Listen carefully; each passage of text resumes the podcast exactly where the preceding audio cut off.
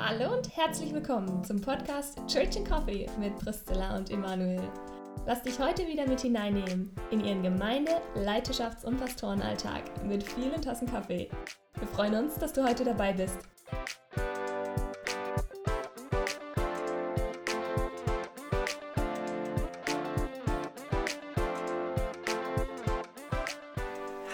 Herzlich willkommen zu einer neuen Podcast-Folge von uns. Wir sitzen wieder da, Freitagmorgen mit unseren Kaffees und es ist schönes Wetter draußen und ich freue mich mega, weil eigentlich die ganze Woche Regen angesagt war, zumindest auf meiner Wetter-App. Und ich habe gedacht, am Anfang starte ich mal mit einem kurzen äh, Life-Hack oder Kaffee-Hack auch. Für alle Kaffeetrinker unter euch oder unter uns, ich habe mal in einem Buch gelesen, da ging es um Energie und Energiehaushalt und wie man gut mit seiner Energie umgeht. Und das fand ich total spannend, dass es bestimmte Zeiten gibt, wo man Kaffee trinken sollte und bestimmte Zeiten, wo man nicht trinken sollte, damit man seinen Biorhythmus nicht auseinanderbringt. Du hast natürlich gleich verloren, Emanuel, weil da in der ähm, Theorie darf man wahrscheinlich nicht mehr als zwei Tassen oder drei Tassen trinken. Auf jeden Fall die beste Zeit, Kaffee zu trinken, ist in deiner Aufwachphase. Und die hast du zweimal am Tag. Einmal, wenn du morgens aufwachst, also ich sag mal, keine Ahnung, wenn du jetzt um, um 7 Uhr aufwachst, dann ist deine Aufwachphase wahrscheinlich so zwischen 7.30 Uhr und 8.30 Uhr ungefähr. Und dann nochmal nachmittags, dann kommt ja so ein Tief und dann kommt wieder so ein Hoch. Und in diesem, wenn es hoch geht, Phase, also das wird wahrscheinlich dann so zwischen 14.30 Uhr und 15.30 Uhr sein. Dann kann man auch einen Kaffee trinken, weil dann unterstützt man den Biorhythmus. Und wenn man zum Beispiel in der Tiefphase Kaffee trinkt, lach nicht so Emanuel, dann, äh, also dann stört man ja den Biorhythmus logischerweise des Körpers und dann, äh, dann übertünnt, also dann überlagert der, das, der Koffeingehalt in deinem, äh, in deinem Gehirn oder in deinem Blut überlagert diesen, diese Tiefe, dann kommst du nicht in die Tiefe rein, aber kommst auch gleichzeitig nicht mehr in die Höhe rein. Soll ich jetzt auch mal einen Lifehack weitergeben? Also ich sage jetzt mal was dagegen. Oder man trinkt so viel Kaffee, dass genau. alle Rezeptoren im Gehirn weg sind und dann ist es sowieso egal, wann man trinkt. Das ist wahr, weil es bringt nämlich gar nichts, wenn man, je mehr Kaffee, desto besser. Das stimmt nämlich gar nicht, weil wenn die Rezeptoren belegt sind, sind sie belegt und dann ist es eigentlich umsonst. Genau. Nee, nee, nicht umsonst, dann, dann kann man es einfach nur genießen.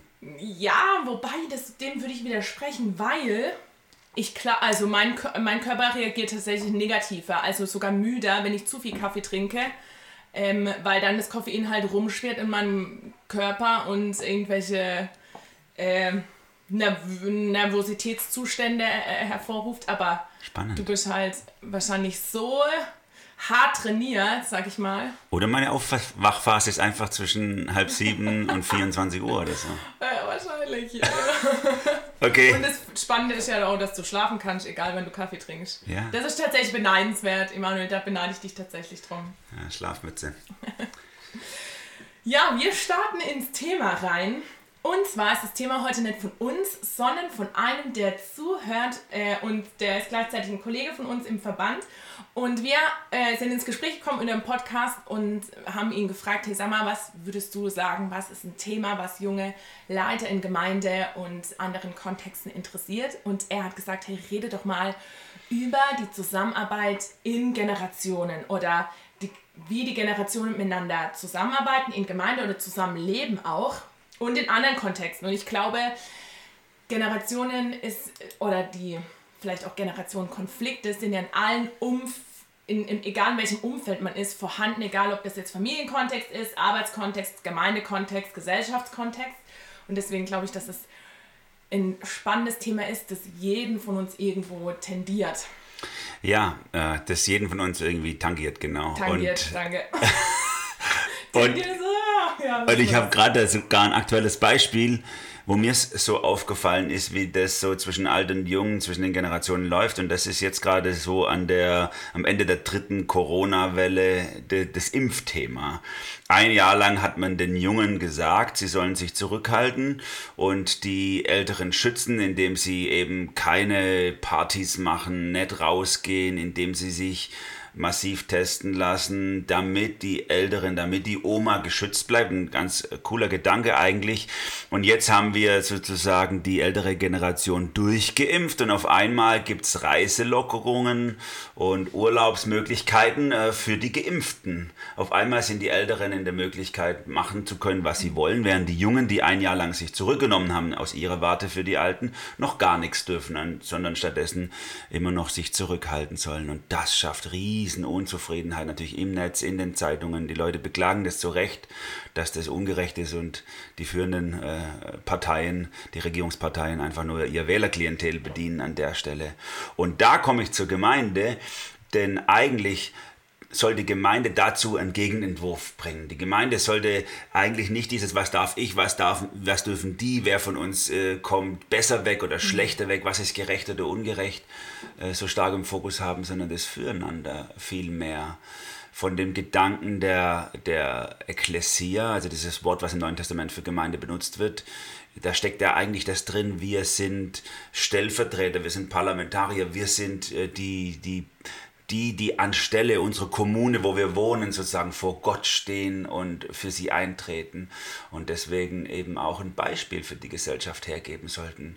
Nur leider merke ich oft, wie auch in Gemeinden das nicht funktioniert, sondern wie oft Gemeinde einfach nur ein Spiegelbild der Gesellschaft ist und wie wir genau das Gleiche, was wir in der Gesellschaft äh, merken, äh, auch in der Gemeinde bemerken. Oder wie nimmst du das wahr? Ich wollte gerade sagen, das ist natürlich jetzt eine harte Aussage, Emanuel. Und da wollte ich dich direkt fragen, wie du das wahrnimmst. Ich kann zuerst antworten.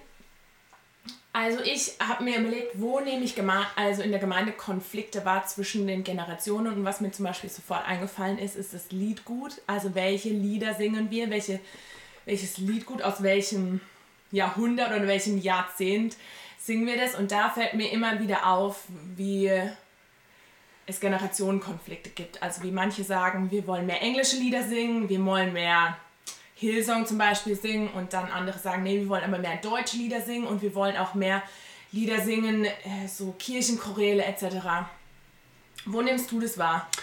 Also äh, in der Gesellschaft zum Beispiel nehme ich das so wahr, äh, da heißt es, hat mal einer so gesagt, wer, wer jung ist und nicht links ist, hat kein Herz, wer alt ist und immer noch links, hat keinen Verstand.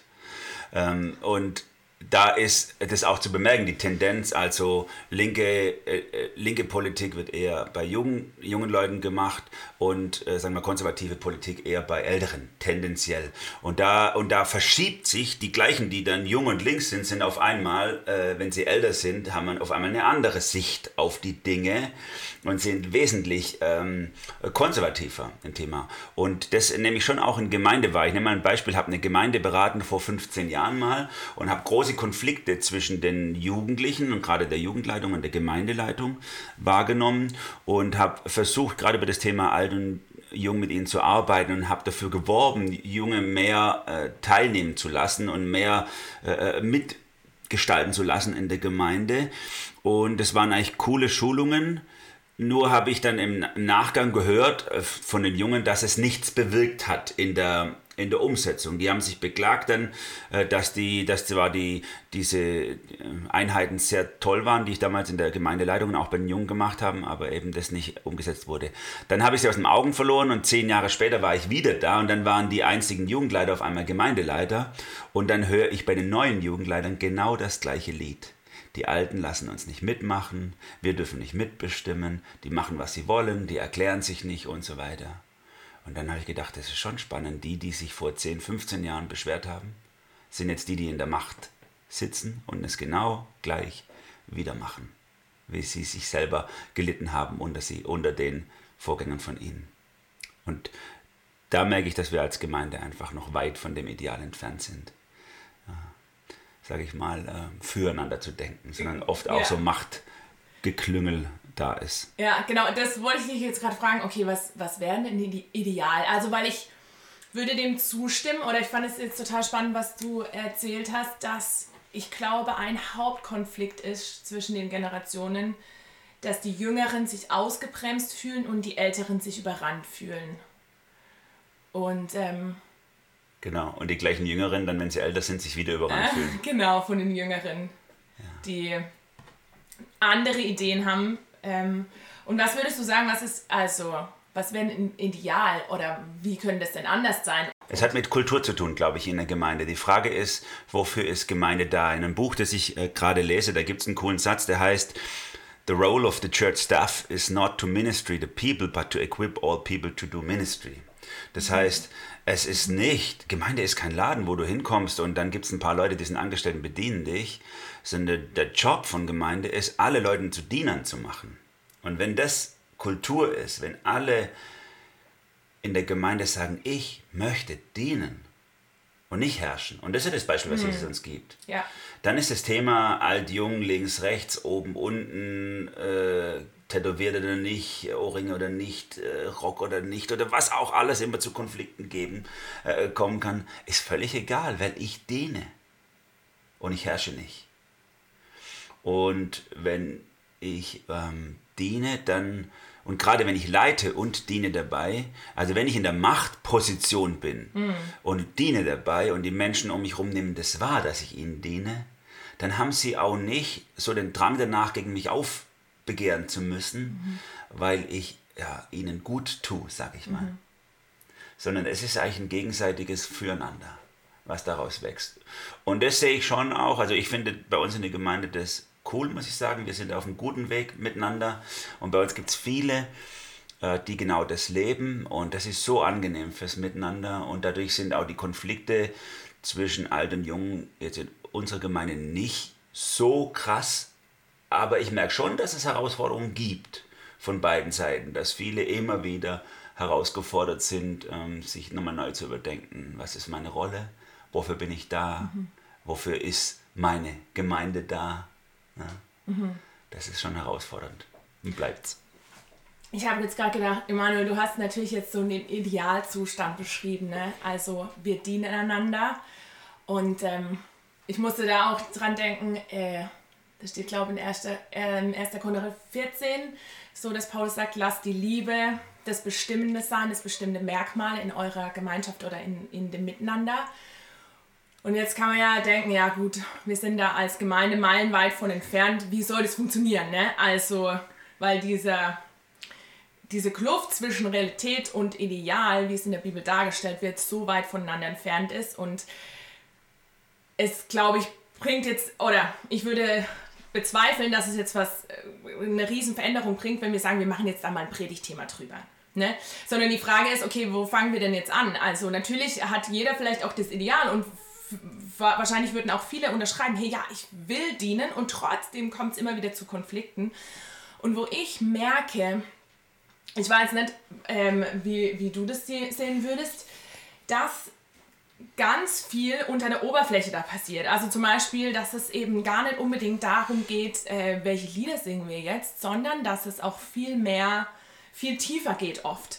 Ähm, zum Beispiel das Thema Zugehörigkeit, glaube ich, das ist ein ganz großes ähm, Thema also oder vielleicht eine Angst. Ne? Wenn ich jetzt überlege, es gibt eben die Generation unserer Gemeinde, die 50- bis 60-Jährigen, die die Gemeinde gegründet haben und äh, mit aufgebaut haben, richtig viel Schweiß und Herzblut reingesteckt haben und dann kommen plötzlich äh, nach 20 Jahren irgendwelche 20-Jährigen hier, hier reingeschlappt, denken, sie übernehmen jetzt den Laden, jetzt mal übertrieben gesagt, ähm, sagen, hey, wir hätten eine komplett, gerne eine komplett andere Worship-Kultur und wollen alles umschmeißen. Und dass dann, äh, dann ein Gefühl vielleicht hochkommen kann von, hey, warte mal, ich war hier immer zu Hause und diese Gemeinde war immer zu Hause und wenn jetzt plötzlich Lieder gesungen werden, die ich, wo ich gar nicht mehr mit kann, die ich gar nicht kenne, wie soll ich mich dann noch zu Hause fühlen?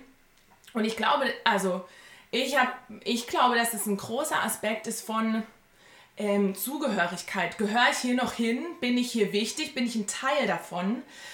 Und ich mir so gedacht habe, boah, ich wünsche mir, dass wir äh, die Zugehörigkeit für, für, ähm, in Gemeinde nicht daran festmachen, äh, mag ich die Lieder oder, oder mag ich das, wie unsere Gemeinde aussieht äh, oder wie gepredigt wird oder wie der Prediger vielleicht vorne aussieht, ob er jetzt in Sneakers kommt oder in schicken Schuhen, sondern die Frage ist ja, ähm, was sagt erstens Gott darüber? Also, dass er sagt, hey, ihr seid ein Leib und jeder am Leib ist wichtig, egal ob du dich vielleicht so fühlst oder nicht.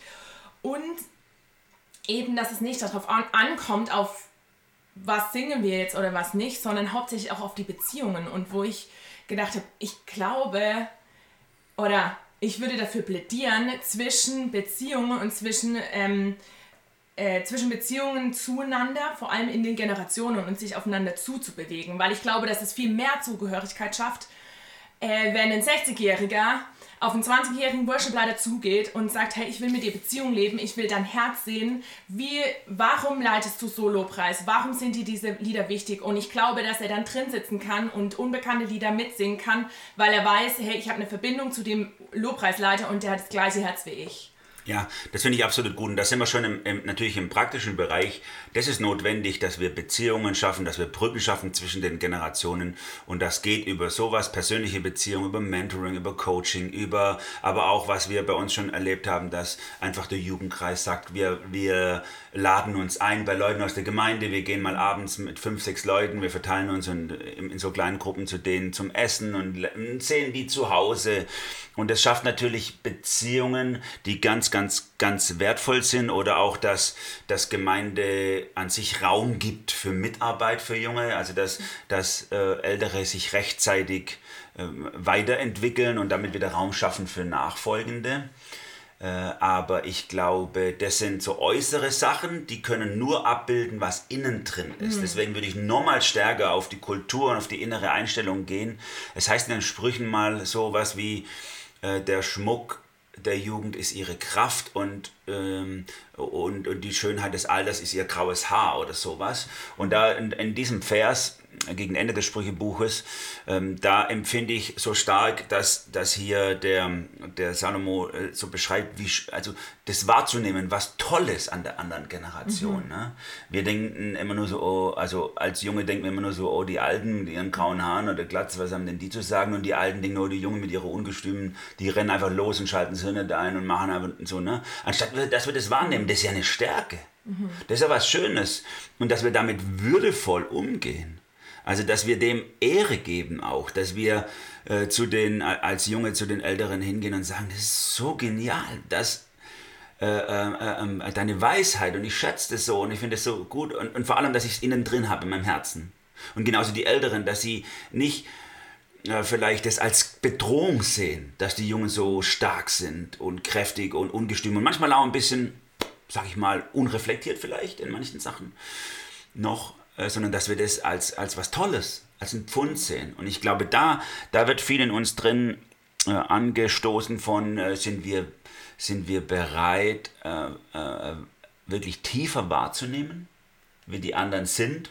Oder tragen wir einfach nur unser Bild von den anderen vor uns her und sagen, ah ja, die Alten, ah ja, die Junge und so. Und dann haben wir dieses Bild und dann ist es so Self-Fulfilled äh, Prophecy und mhm. so, ne, die, statt dass wir, statt dass wir immer wieder neu diese, diese Person vor mich, den Menschen vor mich, vor mir äh, wirklich entdecken und wahrnehmen möchten und schätzen und wertschätzen möchten. Innen drin. Das hat was mit Kultur zu tun. Natürlich ähm, sehe ich da, das muss ich schon sagen, ich bin ja jetzt zwischen alt und jung vom Alter her so Anfang Mitte 40, weder jung noch wirklich alt. Ähm, ich, ich sehe stärker, und ich sage jetzt mal uns Ältere, ich zähle mich da jetzt schon zu den Älteren dazu, ich sehe uns nochmal stärker in der Verantwortung als die Jüngeren. Einfach aus dem Grunde, dass, dass wir natürlich eine andere Lebenserfahrung mitbringen. Eine andere Lebens das heißt, ich gehe davon aus, ähm, die Jungen, die können das noch gar nicht so in der Tiefe den Konflikt reflektieren, die sind nochmal stärker aus dem Affekt rausgeprägt oder aus ihrem Bauch raus, während wir natürlich schon äh, Lebenserfahrung haben und ganz anders damit umgehen können. Und deswegen äh, sind wir in der Verantwortung. Und das spricht mich an. Habe ich eine Fehlerkultur in mir? Lasse ich das zu, dass sie Fehler machen dürfen? Habe ich Veränderungsbereitschaft in mir? Oder ist die gestorben mit Mitte 30 und ich bin jetzt einfach nur noch, sitze jetzt einfach nur noch rum und so weiter und so weiter. Also ich nehme mich da in die Pflicht als älter werdenden ähm, ähm, mich einzulassen und die jüngere Generation äh, wertzuschätzen und sie zu würdigen und sie zu achten und sie zu lieben. Das finde ich mega stark, was du sagst, Emanuel, denn das erinnert mich an ein ähm, Ehepaar in der Bibel. Die Frau heißt coolerweise so wie ich, also ich habe von ihr den Namen Priscilla und Aquila. Und äh, und ich liebe diese Geschichte aus Apostelgeschichte 18. Da kommt äh, so ein junger, dynamischer, charismatischer äh, Typ äh, der Apollos äh, und äh, setzt sich in die Synagoge oder ähm, in Ephesus und ähm, schwingt krasse Reden und alle hören ihm zu und alle sind total begeistert. Und ähm, das Problem ist, dass er in einer theologischen Sache, nämlich in, in der Tauffrage, bei äh, der Taufe von Johannes stehen geblieben ist. Und äh, dann äh, Aquila und Priscilla das merken, sagen, hey, warte mal, du lehrst nicht das, was Jesus lehrt über die Taufe. Und dann nicht sagen, ey, ganz ehrlich, also du junge Hüpfer, geh erstmal drei Jahre auf Bibelschule oder so, sondern nehmen sie, äh, sie nehmen ihn zu sich nach Hause, sie lernen ihn. Und dann finde ich es so genial, wie das weitergeschrieben wird in der Apostelgeschichte, dass dann der Apollos weiterzieht äh, nach Achaia und da mega den Segen ist für die Gläubigen da und die Gläubigen total ermutigt werden. Und ich finde das absolut fantastisch, diesen Bericht, weil da so deutlich wird, äh, dass Priscilla und Aquila einen entscheidenden äh, Step gemacht haben, äh, damit die, also damit ein Riesensegen ausgeht von ähm, auf der einen Seite zu Apollos hin, aber auf der anderen Seite, dass gleichzeitig mega viele mitgesegnet werden, weil sie hätten genauso gut auch sagen können, Apollos runter da, du hast nicht das Recht hier zu predigen, du ähm, sagst irgendwas, das stimmt noch gar nicht, geh erstmal nochmal, ähm, verzieh dich sonst wohin oder so, aber das haben sie nicht gemacht, sondern sie haben ihn ermutigt, sie haben ihn gefördert, gleichzeitig ermahnt. Und dadurch wurde er ein Riesensegen für andere. Und das finde ich ein geniales Beispiel. Und das Ding ist ja, dass man, glaube ich, vielleicht mal als Älterer das Gefühl haben kann, ja, die Jungen, die sind wichtig, ne? Was Priscilla und Aquila, Aquila vielleicht auch hätten haben können, zu Recht so. Der Apollos kommt, schwingt krasse Reden, alle hören ihm zu und sie sind vielleicht so auf dem Abstellgleis und es stimmt nicht. Sondern sie haben mega, vielleicht sogar mehr Verantwortung und mehr, wenn man das jetzt prozentual aufteilt, ähm, mehr Verantwortung für den Segen, der dann rausfließt, als jetzt der Apollos, indem sie sagen, hey, ich übernehme Verantwortung für die Jüngeren, ich lehre ihn und ähm, er darf dann weiter den Segen geben. Aber sie haben mindestens genauso viel Anteil am Segen und an der Frucht, die nachher rausgekommen ist. Und was in dieser Geschichte auch rauskommt, erinnert mich an unsere äh, junge Generation jetzt gerade, das ist nämlich das sich ausprobieren dürfen. Man darf auch mal sich mhm. ausprobieren und ohne dass du gleich perfekt sein musst. Und das ist ja eins der Kennzeichen, dass alle äh, Studien, gerade über die jüngere Generation, eben auch mit sich bringen, die sagen, äh, es ist ganz schwer für die jüngere Generation jetzt, also wir sprechen von, äh, sage ich mal, 15- bis 25-Jährige, ähm, wirklich Dinge verbindlich sich festzulegen in, in, irgendeinem, in irgendeinem Bereich, egal in was für einem Bereich, sondern es ist alles eher so projektorientiert und mal ausprobieren und hier, da, man hat, einer hatte mal scherzhaft gesagt, Generation Praktikum, alles wird mal äh, ausprobiert eben.